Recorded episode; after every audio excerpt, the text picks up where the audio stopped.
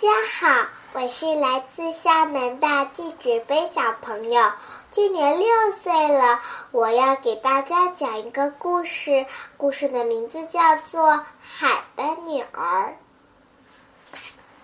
在海的远处，水是那么的蓝，像最美丽的兰花花瓣。那儿生长着最奇异的树木和植物，它们的枝干和叶子是那么的柔软。鱼儿在这些枝叶中间游来游去，像是天空的飞鸟。在这深深的海底，有座珊瑚和琥珀装饰的宫殿，里面住着人鱼公主、国王和祖母。人鱼没有腿，它们身体的下部是一条鱼尾。六个人鱼公主都很漂亮。尤其是那只最小的人鱼公主，她的皮肤又光又嫩，像玫瑰的花瓣。小人鱼喜欢听人类的故事，这让他感到美好的是，老祖母说，等他十五岁的时候，就能浮上海面，看到人类世界了。姐姐们一个个都过了十五岁。黄昏的时候，他们经常手拉着手来到海面上唱歌。但是啊，对于他们而言来说，最好的地方还是海王宫殿。小人鱼还在等待他的十五岁。不知有多少夜晚，他站在开着的窗子旁边，透过深蓝色的水朝上面凝望，凝望着金黄色的月亮。看呐看呐，小人鱼终于到了十五岁，它轻盈的像一个水泡，冒出了水面。海面非常平静，一艘有三根桅杆的大船上，正放着美丽的烟火。小人鱼透过船上的玻璃窗，看到了一位黑眼珠的王子。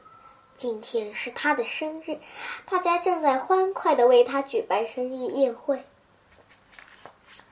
当音乐在这光华灿烂的夜里慢慢消失的时候，小人鱼已经没有办法把他的眼睛从这位英俊的王子身上撇开。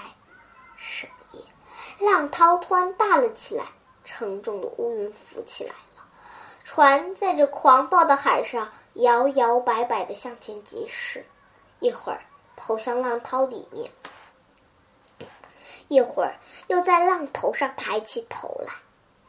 突然，船发出碎裂的声音，船桅像芦苇似的从中间折断了，水冲进了船舱。小人鱼的心悬了起来，还游过那些飘着的船梁和木板，最后终于到达了王子。的身边，王子美丽的眼睛已经闭起来了。小人鱼把他的头拖出水面，让浪涛载着他们飘到了沙滩。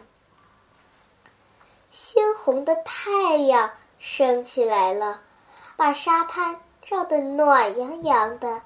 小人鱼在王子清秀的高额上吻了一下，希望他能苏醒过来。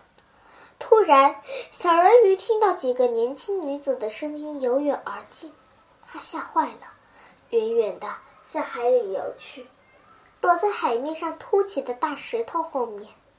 一个年轻的女子走了过来，王子苏醒后，以为是他救了自己，却不知还有一个小人鱼的存在。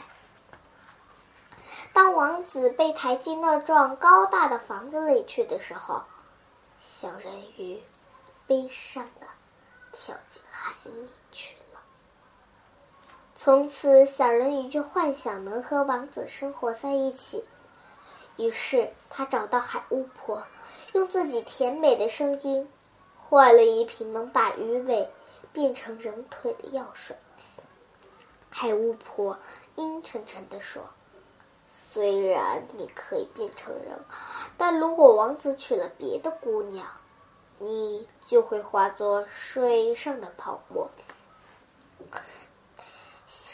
但是小人鱼还是坚定的接过了药水。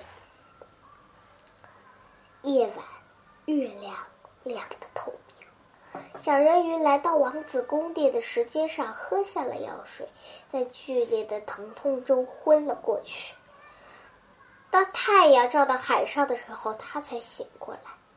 王子正立在他的面前，用他乌黑的眼睛望着他。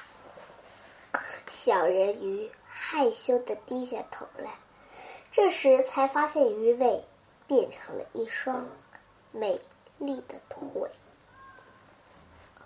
王子问道：“你是谁？”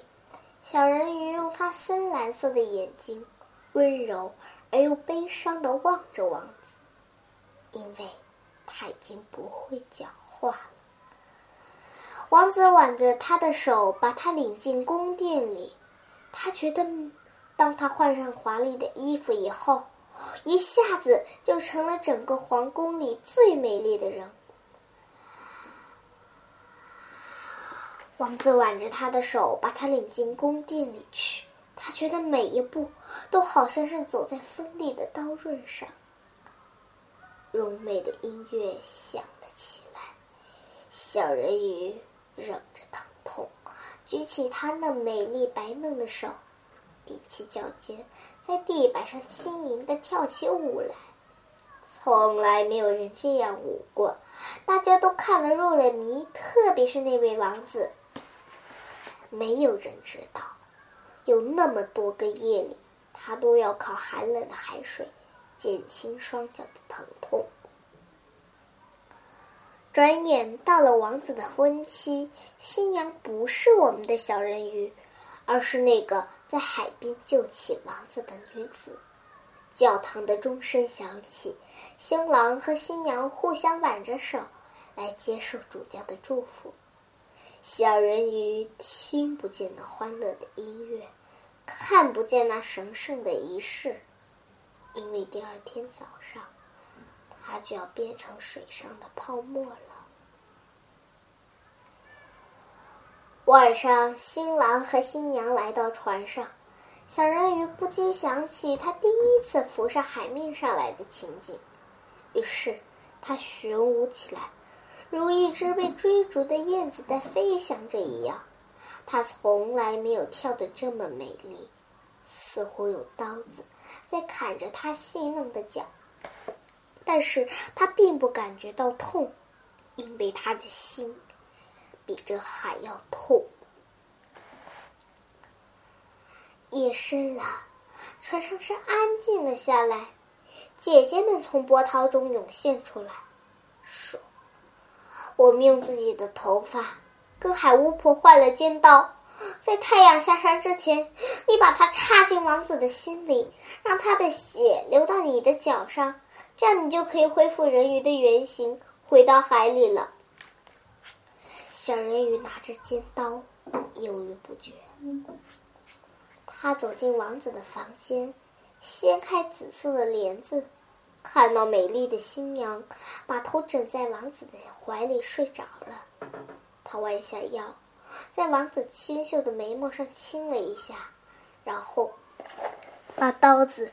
远远的扔向浪花里去，他含着泪再次看了看王子熟睡的脸，纵身跳入大海。第二天早上，太阳从海里升起来了，他觉得自己正在融化成为泡沫，阳光柔和的、温暖的，照在冰冷的泡沫上。小人鱼并没有感到灭亡。他透过阳光，看到了许多透明美丽的生物。他和许多可爱的天使一起骑上玫瑰色的云块，升入天堂里去了。